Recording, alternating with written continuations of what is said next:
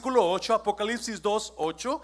Y vamos a estar, si usted no estuvo aquí, no ha estado aquí los últimos miércoles, hemos estado hablando sobre ah, Apocalipsis. Comenzamos una serie sobre el libro de Apocalipsis. El libro de Apocalipsis tiene, está dividido en tres partes, pero y comenzamos con la primera, que es el mensaje a las siete iglesias, las siete iglesias de Asia Menor.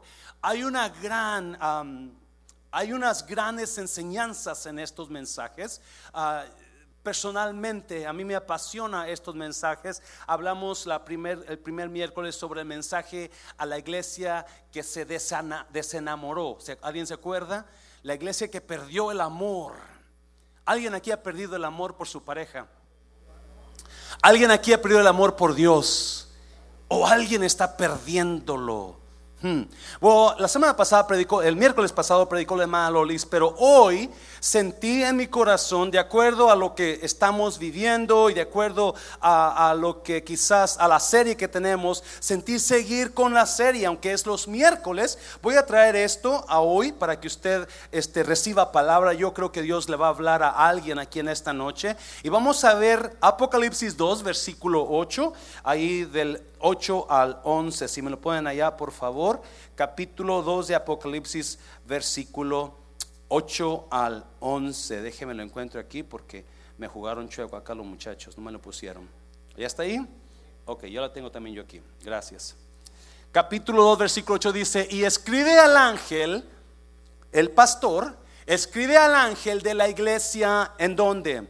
En Esmirna, el primero y el postrero. Y luego dice algo muy interesante, guárdalo en su mente, el que estuvo muerto y vivió. ¿Cuántos saben que Dios es el Dios de vivos? God is not a God of dead people. Dios no es Dios de muertos. Dios no es Dios de cosas muertas. Si algo está muerto en su vida, usted llegó a un lugar perfecto esta mañana, porque aquí está el lugar de cosas vivas. Amén, iglesia. Él no es Dios de cosas muertas. El que estuvo muerto y vivió dice esto, versículo 9. Yo conozco tus obras. I know your deeds. Yo conozco tus obras. ¿Y qué más? Y tu tribulación y tu pobreza. Pero tú eres rico. y la blasfemia de los que se dicen ser judíos y no lo son, sino iglesia, o sinagoga es iglesia de Satanás. 10. No temas en nada. Dígale, con alguien, dígale a alguien, no tenga miedo. Dígale a alguien, no tenga miedo. No tenga miedo. ah, ah. No tenga, no temas en nada lo que vas a padecer. He aquí el diablo echará a algunos de vosotros en la cárcel para que seáis probados y tendréis tribulación por diez días. Pero tú sé fiel hasta la muerte. Voltea a la mano derecha y dígale a alguien, sea fiel, sea fiel. Pero tú sé fiel hasta la muerte y yo te daré la corona de la vida. Versículo 11. El que tiene oído, oiga lo que el Espíritu dice a las. Pero está escrita para Esmirna. Pero Cristo dice a las iglesias, usted y yo, el que venciere, no el que se quedare a medias, no el que fracasare, no el que dudare y ya no quisiera seguir, pero el que venciere, no sufrirá daño de la segunda muerte. Padre, bendigo tu palabra. Espíritu Santo, usted venga y tome control de estos minutos que nos quedan y háblanos a nuestros corazones en el nombre de Jesús. ¿Cuántos dicen amén? Puede tomar su lugar. Le he puesto a esta, basado en lo que esta, esta, estos versículos hablan de la iglesia de Esmirna. Esmirna, de acuerdo a los, a los conocedores, uh, era una, una, un pueblo precioso, como 30, 35 millas al norte de Éfeso. Si usted recuerda en la primera clase o en la primera serie, ah, serie hablamos que el Espíritu, Dios le habla al apóstol Juan y le da un mensaje, le dice, vas a mandar siete cartas a siete diferentes iglesias.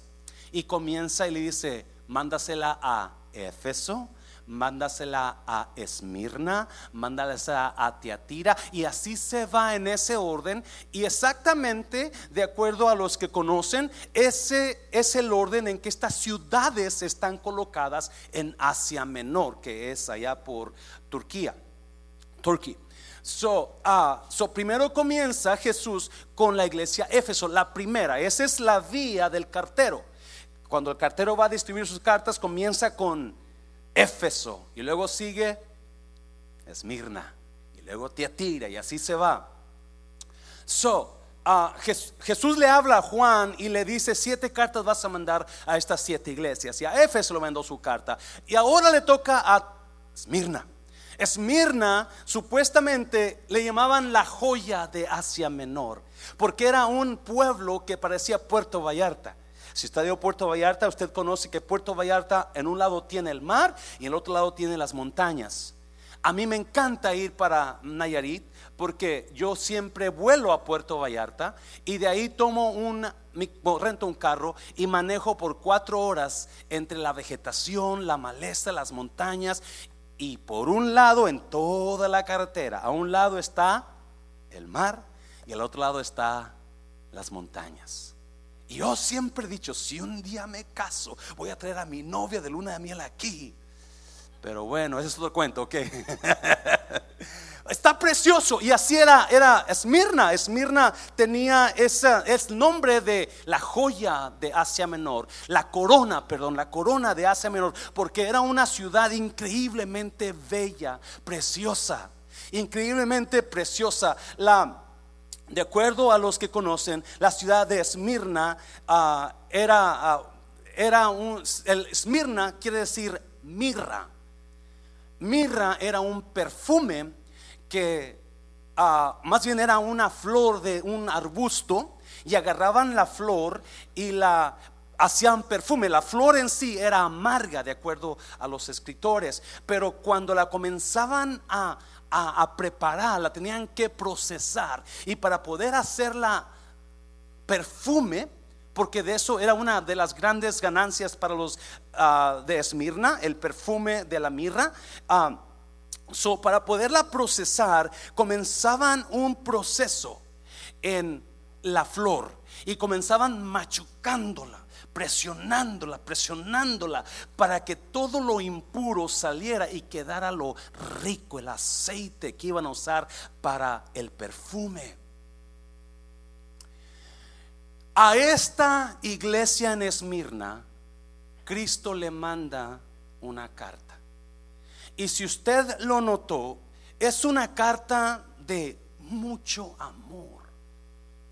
Es una carta no como la de Éfeso, donde a Éfeso la, amenaza y le dice, si no arreglas esas cosas mal en tu vida, yo voy a apagar tu lámpara. A las otras, nomás de las siete iglesias, solamente dos no reciben amenaza de Dios. Esmirna y, ¿alguien sabe? Filadelfia. Esmirna y Filadelfia no reciben amenaza de Dios. Las otras cinco reciben una amenaza grande. a, una iglesia dice, si no te arrepientes, yo te voy a tirar en cama enferma y a tus hijos se iré de muerte. Jezabel. Ouch.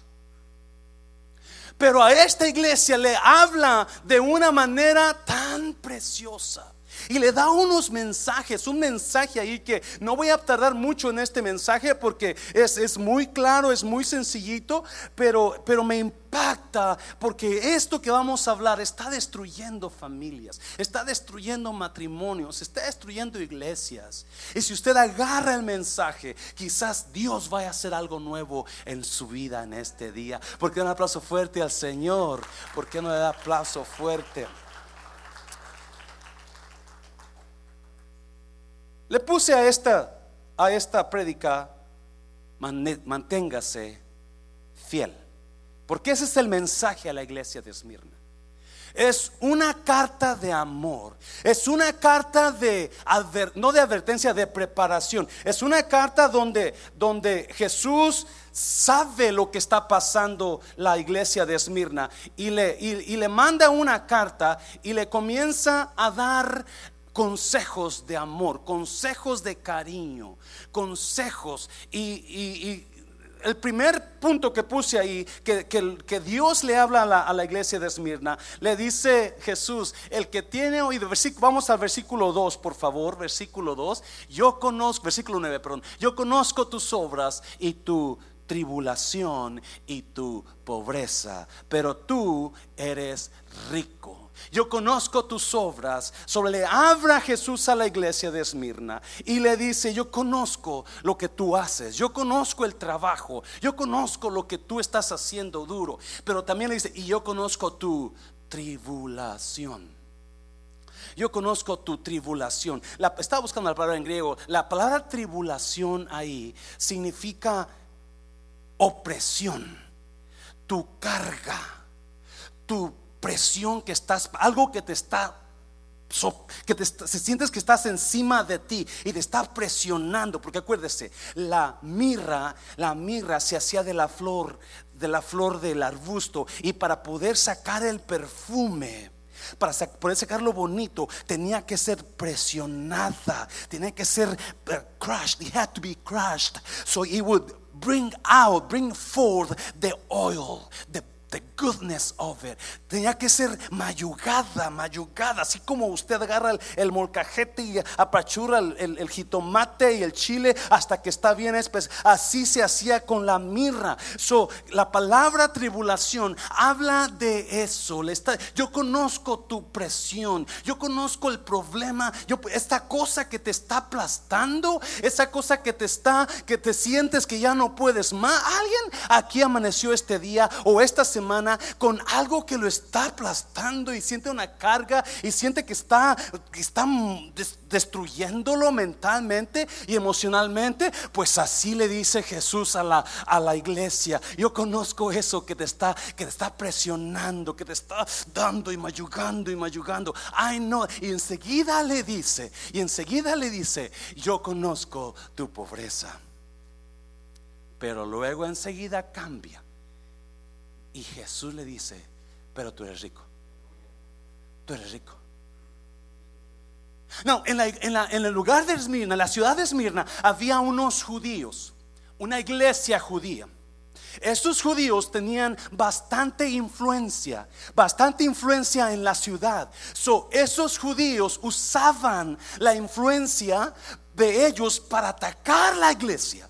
Y por eso Jesús habla y los que se dicen ser judíos de la sinagoga de Satanás, pero no lo son.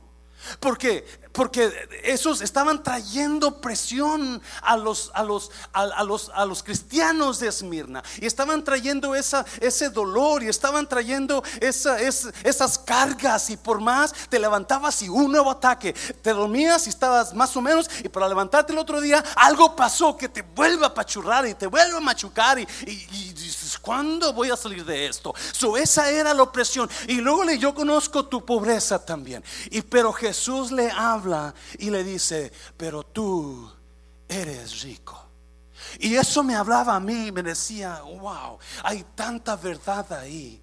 Hay tanta, porque cuando viene la opresión, cuando viene el ataque, cuando viene el problemón, ¿qué es lo que queremos hacer? Lo primero que queremos hacer, ¿qué es? Y no, you know, you know, shut down completely. Queremos separarnos, queremos quedarnos, queremos que nadie nos hable, no queremos ir a la iglesia, no queremos buscar de Dios, porque por la presión y el, dolor que estamos pasando y, el nuevo ataque que hay o, lo que haya y, nos separamos, you know, we, we, we, we leave people that we love o nos quedamos quietos y ya no decimos, ya no hacemos nada. So Jesús está hablándole a la iglesia que está en medio de un ataque increíble. Esmirna, la iglesia perseguida, dicen. Esmirna, la iglesia opresionada. So Dios ve eso, pero a través de la opresión, a través del ataque, esa iglesia sigue caminando, aunque con temor. Y aunque la gente los mira como los rebeldes, la gente los ve como los pobres la gente los ve como, como los que no valen, pero y, ellos se sienten así porque así los hace sentir la gente. Pero Jesús en la carta le dice, tú te crees así.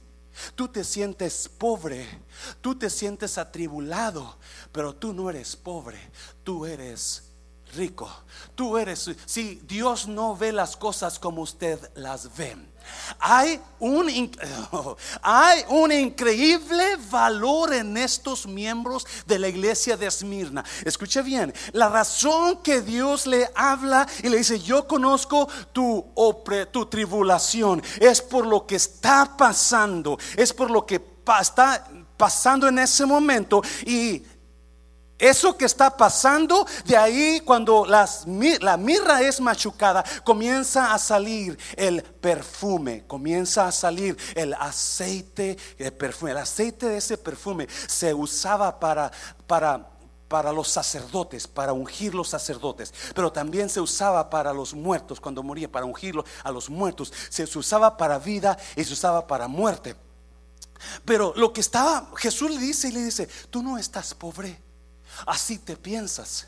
Tú no estás derrotado, así te piensas tú, pero yo no veo lo que usted está mirando, yo no veo lo que usted está pensando, yo no, yo veo que tú eres rico, yo veo lo que usted quizás no entiende todo el mensaje, pero déjame decirte, cuando le dice la tribulación y pobreza, dos cosas que estaban pasando ellos, dos cosas, tribulación, pobreza, opresión, pobreza, estaban dale y dale, siendo atacados por los judíos. Estaban dale, siendo presionados por los judíos. Y Jesús le dice, tú piensas que estás derrotado porque en tu mente cuando piensas a, pasar por tanta tribulación y tanto ataque y tantas cosas, comienzas a pensar, man, ¿qué está pasando? ¿Alguien me está entendiendo? ¿Qué, ¿Qué, está pasando en mí? ¿Por qué estoy así? ¿Por qué estoy tan, por qué no para esto? ¿Por qué salimos de una y nos metemos en otra? ¿Por qué tanto así? Y pensamos, pues mejor, mejor la dejamos ahí, no, mejor ahí muere. Pero no se da cuenta esta iglesia, escucha bien,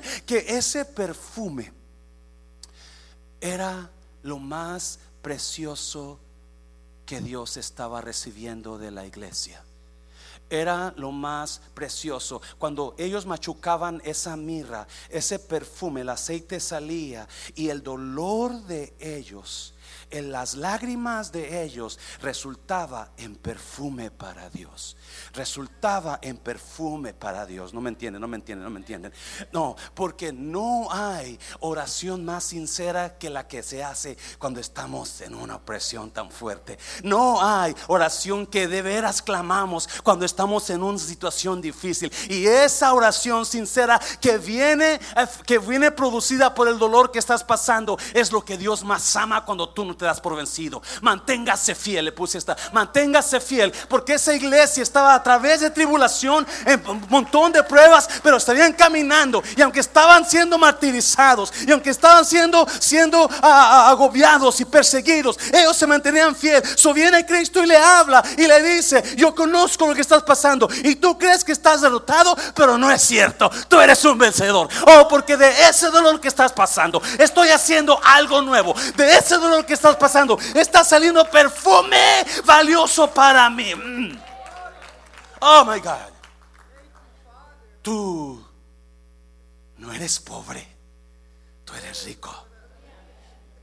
Algunas personas están viviendo una mentira tan grande en la vida y están derrotados en sus mentes porque usted cree que la situación que usted está viviendo es la situación verdadera, pero Dios no mira lo que usted mira, Dios mira lo que tiene para usted en esa situación. Y por eso a veces creemos a veces creemos que el dolor y, el, ataque es lo peor que nos pudo haber pasado cuando es muchas veces lo contrario. El dolor y el ataque que nos pasa son cosas disfrazadas en victoria. Cosa buena para mí porque algo, un perfume precioso va a salir de ahí. Y cuando yo salga de ahí voy a ser mejor porque ya pasé por el proceso. Dáselo fuerte al Señor. Manténgase fiel. Dígale a alguien, manténgase fiel. ¿Qué significa ser fiel? ¿Qué significa ser fiel? Yo lo apunté aquí. Yo lo apunté aquí. Ah, Fidelidad es constancia. ¿Sabe usted eso? Fidelidad es constancia. ¿Qué es constancia? Voluntad inquebrantable y continuada en la determinación de hacer una cosa. Fidelidad significa constancia. Constancia es tener voluntad que no importa qué obstáculos vengan, usted siga caminando. No importa qué obstáculos lo ataquen, usted siga en ese matrimonio. No importa qué obstáculos vengan, usted siga creyéndole a Dios en esa situación. No importa cuánta gente no venga al refrán ahorita, usted siga abriendo las puertas. Me no importa que si la gente vino en la mañana a la iglesia o no vino, siga abriendo las puertas. Eso, eso, es constancia. Mantente fiel, no importando la circunstancia. Dígale, manténgase fiel, manténgase fiel. So, a esta iglesia martirizada, a esta iglesia que está siendo presionada, Jesús viene y le da una carta de aliento y le dice, yo conozco. Y tú no, tú no eres lo que tú crees que eres. Tú no eres lo que la gente dice que eres. La gente dice que eres un derrotado. Yo te digo, no, tú no lo eres. La gente dice que eres una mujer que ya no tiene esperanza. Yo te digo, hay mucha esperanza para ti. La gente dice que tus hijos son unos vagos que no se van a arreglar. Y yo te digo, tus hijos van a mejorar si tú me, me sigues. eso es lo que Dios está diciendo a la iglesia. Lo que estás sufriendo vale la pena.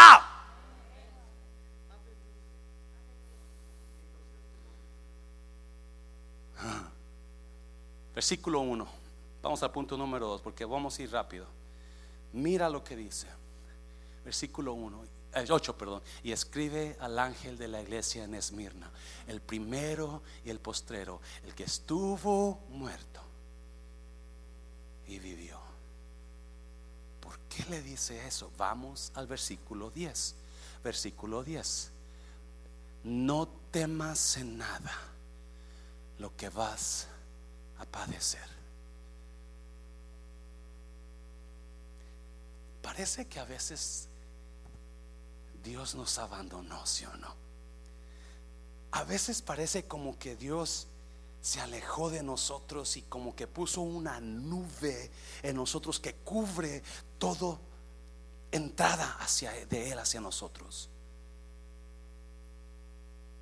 Y es esos días cuando viene el ataque o, o esa situación que estamos pasando que sentimos que Dios no está escuchando porque predicamos mucho. Y Dios va a pelear por ti. Y usted es un vencedor. Y Dios hizo la obra, pero nunca casi predicamos de que y Dios se quedó callado. Y Dios no hizo nada en ese tiempo. So, yo a veces no quiero escuchar lo que Dios hizo, pero quiero escuchar cómo le hizo usted cuando Dios no lo hizo.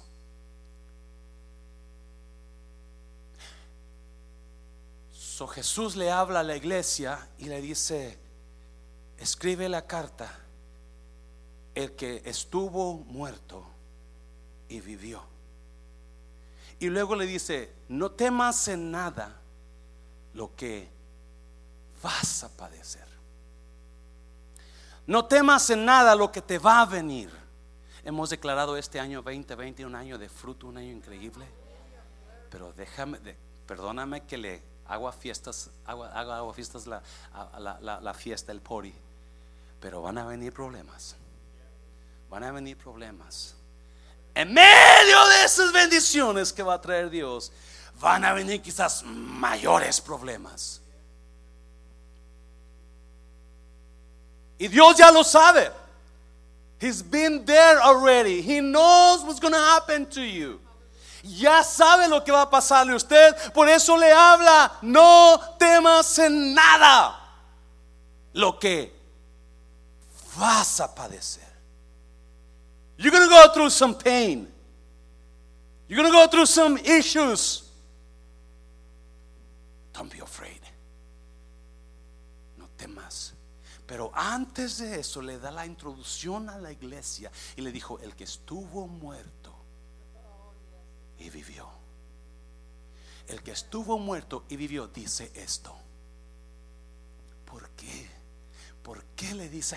aquí hay una increíble verdad. ¿Por qué le dice esto? Estudiando esta iglesia de Esmirna, me di cuenta que mil años antes de Jesús,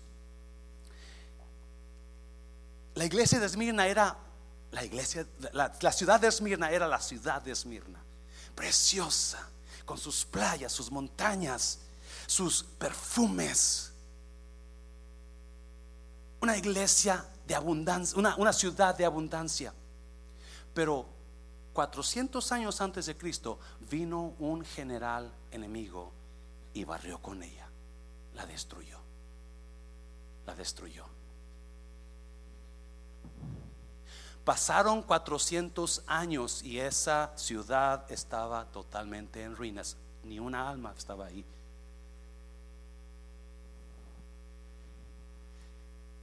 Y ahora los,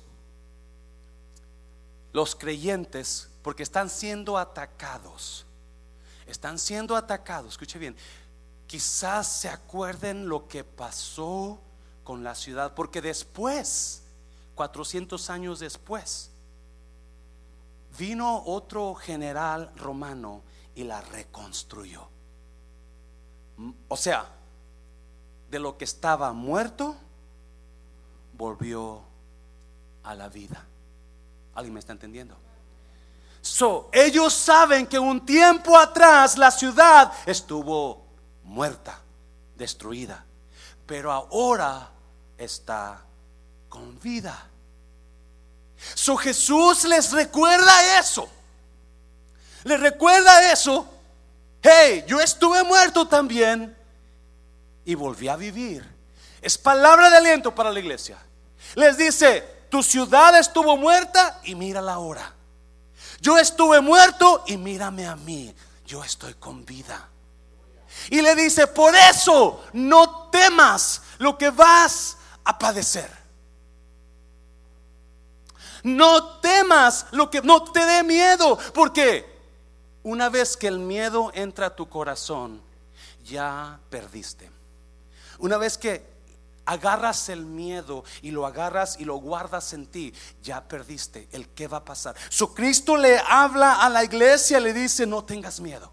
Vas a pasar por cosas fuertes, no tengas miedo. Vas a pasar por dolores, no tengas miedo. Vas a pasar porque yo estuve muerto, pero estoy con vida. Tú puedes pasar tribulación fuerte, pero vas a seguir adelante y le comienza a dar la mensaje y le comienza a decir, no tengas, no, porque la, el miedo te hace hacer tantas cosas tontas. ¿Cuántos dicen amén? El miedo te hace hacer tantas cosas tontas. Cuando el miedo se apodera de ti, te, te completamente te... Yo soy así. Si usted puede verme cuando estoy con miedo, con preocupación, porque se me ve en la cara. Soy muy expresivo en mi cara en mi corazón está opresionado. No sé cómo va a pasar, no sé cómo va a seguir la cosa. Y estamos pensando y está uno, porque especialmente, escucha bien, Jesús le da el mensaje de 400 años antes. Ciudad estuvo muerta, pero volvió a vivir. Por eso te digo, no temas. No le hagas caso al miedo. No le hagas caso al temor. No le hagas caso a lo que estás sintiendo. Alguien está aquí en esta mañana. No le hagas caso a esas emociones que te están haciendo dudar. No le hagas caso a esas emociones de miedo que te están haciendo querer regresarte. No le hagas caso, escuche bien. Jesús conoce, Él formó nuestros cuerpos, Él formó nuestras mentes, Él formó lo que usted y yo somos, Él formó nuestros cerebros. Y estaba leyendo, estaba leyendo que nuestro cerebro tiene, no solamente es un montón de sesos ahí en su cabeza, pero hay dos partes muy importantes en su cerebro. La primera se llama neocortex. Y esa parte es la que cuando recibe información, la comienza a diseminar, la comienza a procesar y comienza a pensar si es buena información, si es mala información, qué hago con esta información. Ese es el neocortex, es lo que está en su cerebro. Pero seguidas del neocortex hay una, hay un, hay una partecita que se llama amígdala. La amígdala es la parte emocional. Escuché bien esto, increíble. El escritor Daniel Coleman en 1996 escribió un libro que se llama Emotional, Emotional Freedom, creo que se llama así, um, donde, donde él habla de estas cosas y dice que la, la amígdala es la que procesa las emociones. La amígdala es la que procesa lo que usted está sintiendo. El problema es que la amígdala cuando hay una emoción muy fuerte, cuando hay algo que le ataca a usted fuerte en sus emociones, en sus sentimientos, la amígdala agarra esa información milisegundos antes de que el neocortex agarre la información. Ahí me está entendiendo porque si el neocortex, si la, parte de que, de que procesa los pensamientos y piensa, será bueno, no será bueno, que es el neocortex, será bueno, no será bueno, ¿qué hago con esto? Ah, si él piensa primero, entonces todo está bien. Y trabajan con la amígdala, las emociones y los pensamientos trabajan juntos. Pero cuando la amígdala, la amígdala agarra la información primero, entonces esa es emoción. Ya no pensó, alguien está aquí en esta mañana ya no, estoy predicando algo increíble, aunque usted no lo crea. Ya no pensó el cerebro en las consecuencias porque la amígdala no le dio la oportunidad. Y hay algo que se llama, hay algo que se llama amígdala hijack, el secuestro de la amígdala. Escúcheme, el secuestro de la amígdala. Y el secuestro de la amígdala es una situación donde la emoción es tan fuerte que enseguida, en lugar de que la emoción se vaya al neocortex donde piensa, ahora se va directamente a la amígdala. Y es ahí donde la, em, la amígdala ya automáticamente hace decisiones alguien está aquí. Hace decisiones basado en lo que está sintiendo y ya el neocortex ya no le dio oportunidad de pensar la cosa. So hizo la decisión equivocada muy probablemente porque esa amígdala o el hijack, amígdala hijack ya tomó control del cerebro y ahora está haciendo esa, esa situación. Y usualmente la amígdala es lo que siente el miedo, porque el miedo es un, una emoción. Su amígdala siente el miedo y enseguida o hace tres cosas. O se paraliza y no hace nada por el miedo. ¿Alguien se acuerda cuando usted soñaba con brujas? Yo siempre soñaba con brujas, no mira a nadie, por favor. Yo siempre soñaba con brujas y este y yo quería correr y no podía correr. Yo quería hablar y no podía, me paralizaba en el miedo, en el sueño. Porque porque el miedo tomó control de mí, la amígdala me dijo, "Peligro!" Y enseguida me paralicé. O el miedo también produce querer pelear. Vente, vente, porque queremos pelear. Ese sentimiento, esa emoción está en la amígdala. Alguien está recibiendo algo en esta mañana. E, está en la amígdala y la amígdala no dejó que el neocortex pensara en la situación, sino que solamente está basado en la emoción y está eso quiere pelear. Ok, me vas a me vas a dañar, yo también te voy a dar unos buenos. O la otra cosa que hace la amígdala es no solamente frisearte o fight, you know, they call it, you know, uh, freeze fight o flight. Freeze, flight o flight o fight. Pelea, freeze o huye. Es lo que hace también la amígdala que hagamos. Huye la persona porque tiene miedo que la dañen. Escuche bien, por favor, esto es lo increíble. Y este muchacho, Daniel Coleman, dice que usualmente lo que hace que la amígdala sea secuestrada, what makes the amígdala to be hijacked, is feelings that happened in the past. Alguien lo encontró, Son sentimientos lo que hace que la amígdala reaccione así, tan, tan emocionalmente, son porque algo le afectó aquí en el pasado. En el pasado se afectó y ahora, y ahora cuando pasa algo similar, pero no es lo que está pensando la amígdala, entonces actúan creyendo que es lo mismo que pasó hace mil años antes. Mm, mm, mm. yo solamente estoy aquí brincando como loco porque yo sé que usted está aquí. Porque, y, es por eso que Jesús viene y le dice, el que estuvo muerto y vivió. Porque hace mil años atrás su ciudad estuvo destruida. Su ciudad. Ahora los cristianos, ellos en su corazón están pensando, nos va a pasar igual que nos pasó hace, hace mil años. Y porque algo viene, y ese, ese, esa emoción se quedó en su amígdala. So, cuando viene algo que no es, que no, ¿escuchando? ¿Escuchando iglesia? Algo que no es, pero usted siente que si es, es cuando reacciona o me friseo, o peleo, o huyo.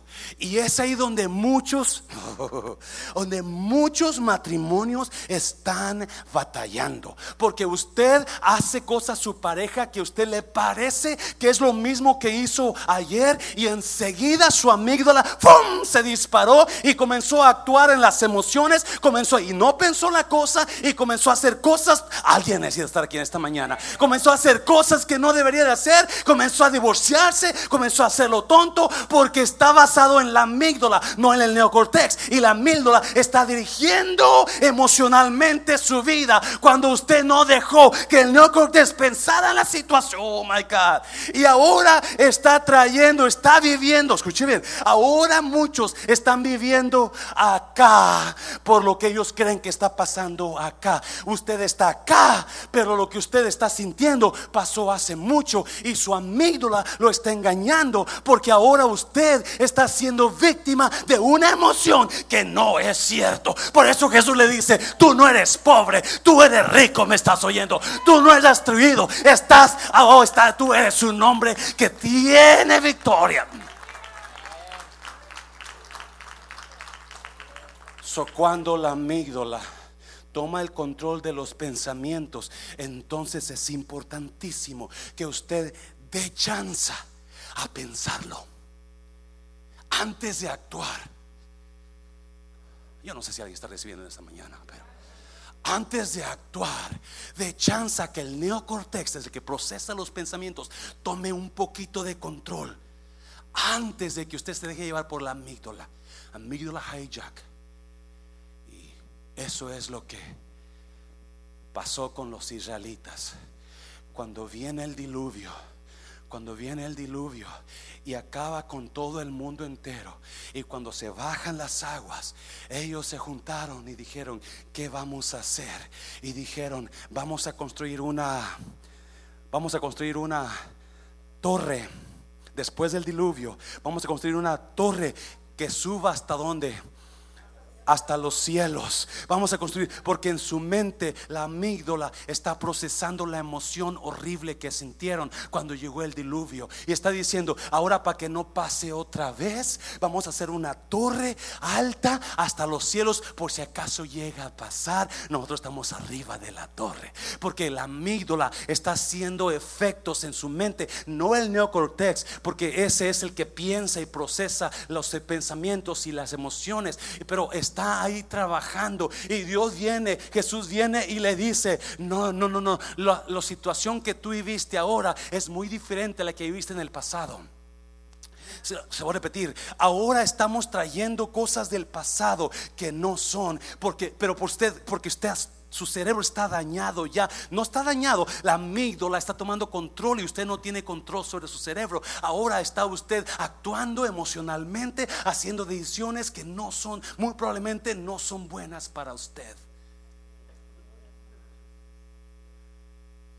Porque algo, nomás cae una lluvia, ya piensa, otra vez el diluvio. Nomás cae un trueno, ya piensa, otra vez viene a correr todos. Nomás piense que alguien que quizás dijo algo de usted ya pensó que lo traicionaron otra vez. No porque su pareja, eh, alguien le dijo hola y usted piense que lo van a engañar otra vez porque la amígdala tomó control. Oh, somebody listening tonight. Oh. Y están con el miedo porque la amígdala tomó control de lo que había pasado hace años y lo quieren traer al presente. Y eso es una mentira. please, por favor, no deje que la mentira controle su pensamiento y sus acciones. No deje que la situación controle lo que usted cree que está pasando cuando no es lo que está pasando. Oh my God, oh my, dáselo fuerte al Señor, dáselo fuerte. Oh, I know I'm preaching good. I know I'm preaching good. Yes. Cuando Claudia, y eso es lo que él pensa, y Jesús los conoce porque Él creó el cerebro y, los conoce y, y, ellos saben que están pensando nos van a volver a destruir otra vez, nos van a volver a dañar otra vez. Y Jesús le dice, hey, yeah, esta ciudad estuvo muerta, pero volvió a revivir. Yo estuve muerto, pero aquí me tienes vivito y coleando. Sí, porque es Jesús está dándole a la iglesia en su mente.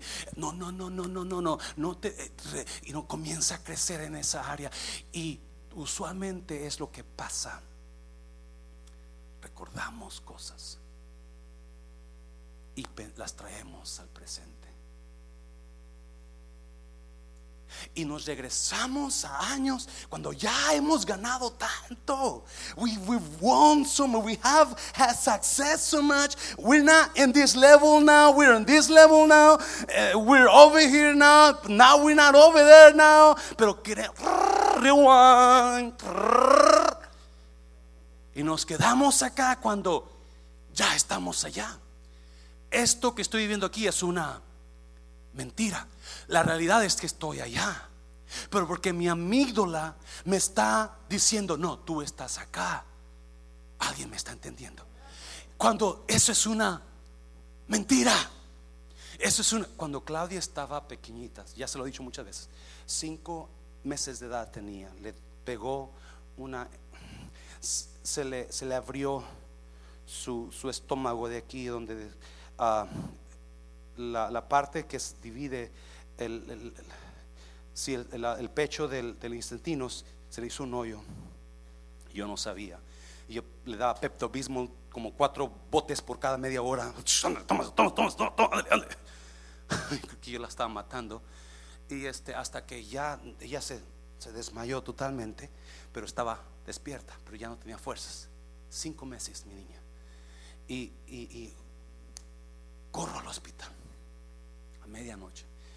Y allá en el hospital, enseguida la, la Children's uh, Hospital, enseguida la meten y, nos llevan corriendo a una, porque ya se me estaba yendo mi niña, y, nos llevan corriendo a una oficina, a una sala donde tiene vidrios alrededor y yo estoy mirando lo que están haciéndole y ellos meten unos tubos en sus narices. Ella no la anestesia, así, así, así. Ella sentía, solamente no tenía fuerzas. But she could feel what they were doing to, to them. Because I could see her trembling, shaking. And yo estaba, oh, porque me dolía hasta el alma verla, verla. y, y, le metían esos tubos y, por su boquita y, todos tubos por aquí. Y ella nomás se estremecía, se estremecía, because she knew what was happening.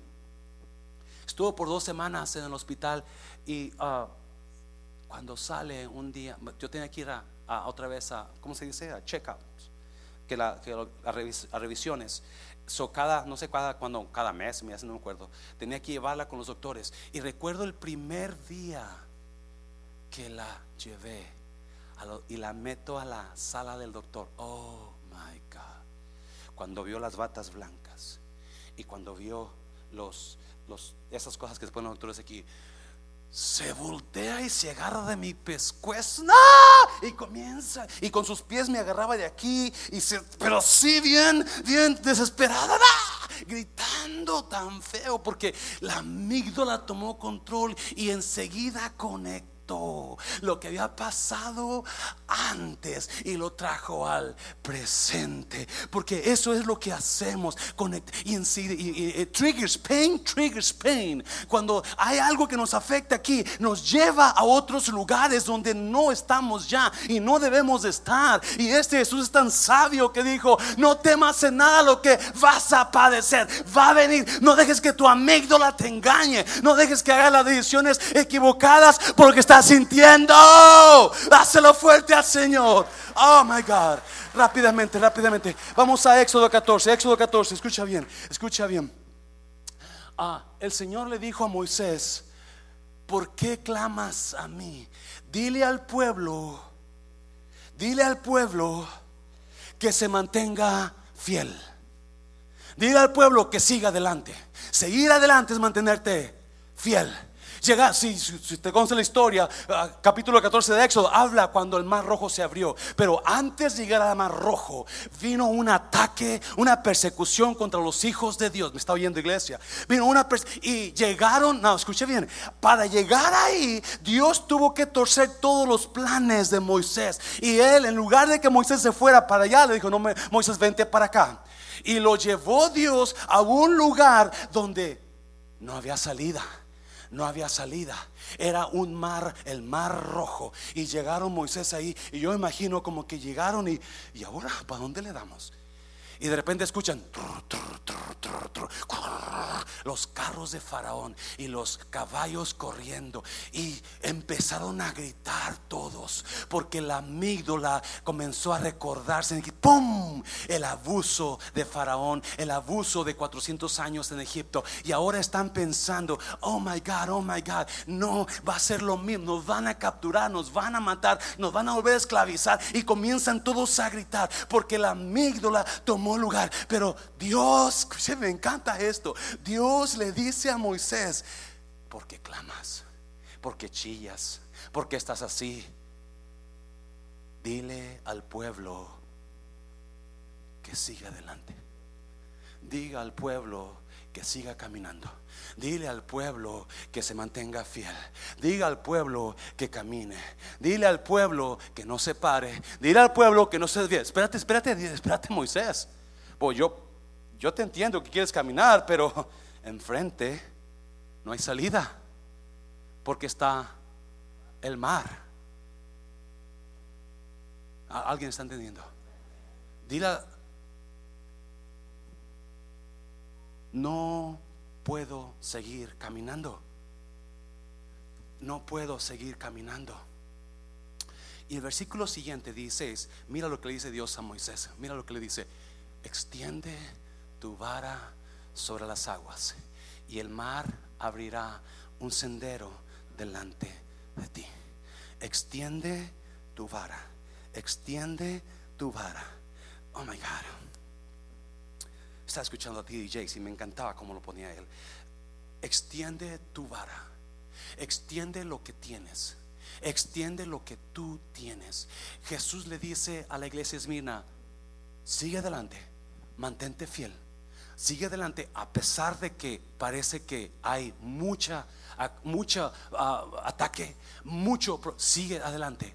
Porque el secreto el milagro no está en que te quedes llorando. El milagro no está en que te salgas de tu curso. El milagro no está en que te divorcies. El milagro no está en que tú te quedes que te quedes hablando de No, el milagro está en que extiendas lo que tienes. Extiende lo que tiene, porque cuando tú extiendas lo que tiene, es lo que tienes, ese mar se va a abrir. Oh my god, oh my god. Oh, oh my god, pero no, no, y tenemos tanto y decidimos guardarlo en nosotros o decidimos cuitear de usarlo dejar de usarlo cuando dice Dios, extiende tu vara. Y eso, y Dios me hablaba y me decía, no importa qué pase con ese refrán, tú síguete extendiendo, ¿me estás oyendo? No importa qué pase en la iglesia, tú síguete extendiendo, porque cuando te extiendas, cuando te extiendas, entonces el mar se va a abrir. Las, el milagro está en extender lo que usted tiene.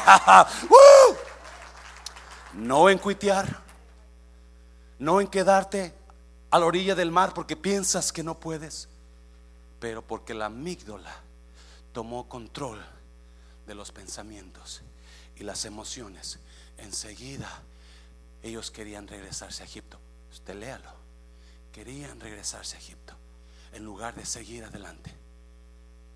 ¿Cuántos matrimonios están a punto porque usted no extendió lo que tiene. Usted sabe que tiene amor, usted sabe que tiene cariño, usted sabe que tiene conocimiento para darle a su pareja, pero usted, sus amigos la toma control y comienza a pelear.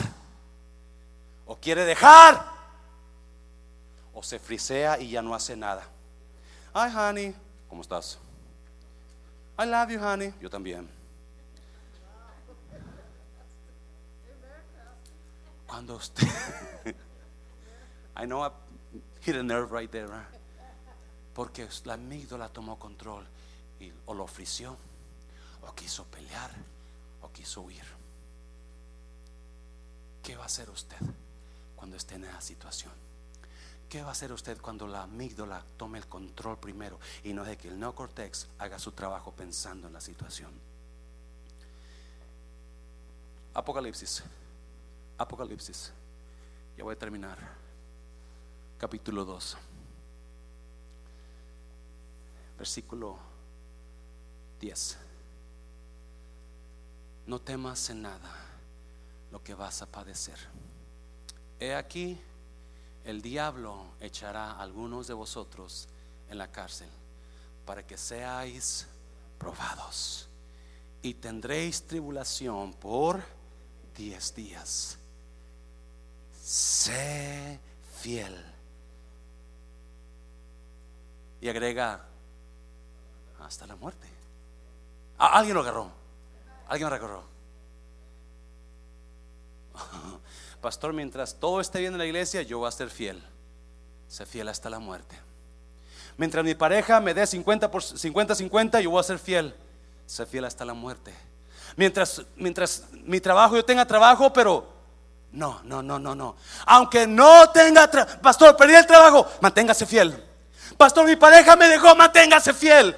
Pastor, no entiendo qué está pasando en la iglesia, manténgase fiel. Pastor, no tengo dinero, manténgase fiel. Pastor, no tengo él, manténgase fiel. Pastor, perdí mi casa, manténgase fiel. Mantente fiel hasta la muerte.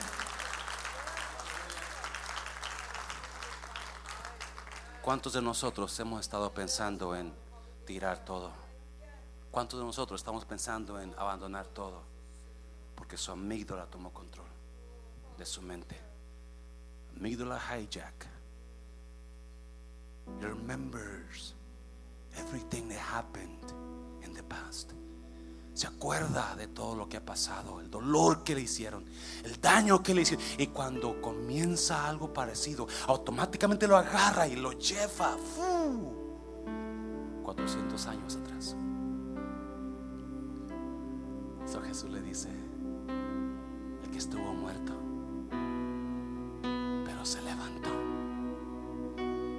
Ya, no sé si nota la pasión de Jesús en su carta. No temas en nada. Nomás le dice no temas, no temas en nada lo que vas a padecer va a doler restaurar ese matrimonio, pero tú mantente fiel. Te va a doler porque todavía tu pareja no está a tu nivel, pero tú mantente fiel. Te va a doler porque alguien te va a dañar, pero tú mantente fiel. Te va a doler porque tú pensabas que esa persona era la persona que más confiabas, pero mantente fiel. Te va a mantente fiel, quizás hasta la muerte. La historia dice que como 60 años después que Jesús escribió la carta, pusieron a un anciano de pastor en Esmirna. Su nombre era Policarpo. Uno de los, un anciano tan fiel a Dios. Él había leído la carta. Él había leído la carta. Y ahí está Policarpo en medio de esa ciudad, atacándolos por represión, pero ahí está firme. Un día se da cuenta el emperador que Policarpo es el pastor de la iglesia y que no se da por vencido porque se está manteniendo fiel. Solo capturan y lo llevan a la cárcel y le dicen, Policarpo, ya tienes 86 años. ¿De qué te sirve estar ahí más? Niega a ese Jesús y proclama a César como rey y nosotros te dejamos ir. Policarpo le dice, por 86 años le he servido a mi Señor y nunca me ha quedado mal. Yo haría eso contra mi Señor. El emperador le vuelve a decir, Policarpo, Si tú no rechazas, si tú no niegas a Jesús, te vamos a echar a las llamas para que te quemes en vida. Y se ríe por el viejito Policarpo y le dice, esas llamas van a, durar unos minutos, pero las llamas del infierno van a durar toda. Agarran a ese viejito y lo matan por su amor a Cristo. Todo porque un día, quizás en su juventud, el pastor de la iglesia de Esmirna leyó las cartas, la carta de Jesús a esa iglesia y le dijo, mantente fiel hasta la muerte. Es difícil mantenerse fiel Es difícil mantenerse fiel cuando tú no sabes ni qué hacer. Y, es difícil mantenerse fiel cuando todo parece que está en contra tuya o parece que la persona que más confiabas fue la que más te dañó. Pero pienso que en la mente de Policarpo, las palabras de su Señor, mantente fiel hasta la muerte. Porque yo te daré la corona Dicen que en la ciudad de Esmirna tenían juegos atléticos como las Olimpiadas y siempre a los que vencían los coronaban. No les ponían medallas, les ponían coronas. So Jesús agarra esa información porque Jesús es tan increíble para predicar. Híjole. So agarra esa información y les dice, ¿Tú ves esos atletas que ganaron? ¿Cómo los coronaron con su corona? Por la corona que yo te voy a dar. Se llama corona de la vida. Vale la pena mantenerte fiel. Cierra tus ojos. Yo no sé si habrá alguna una persona en esta mañana usted nunca, no le ha sido fiel a Dios, usted quizás ha andado mal, quizás su vida está mal, quizás usted se está conectando con la iglesia de Esmirna, donde siente opresión tan fuerte. En esta mañana Jesús le dice, sígueme y mantente fiel, sígueme y mantente. Alguien aquí que nunca ha hecho una decisión por Jesucristo, lo quiere seguir en esta mañana. Y disfrutar de la vida que Dios está hablando aquí. Nadie está mirando. Alguien aquí, levante su mano,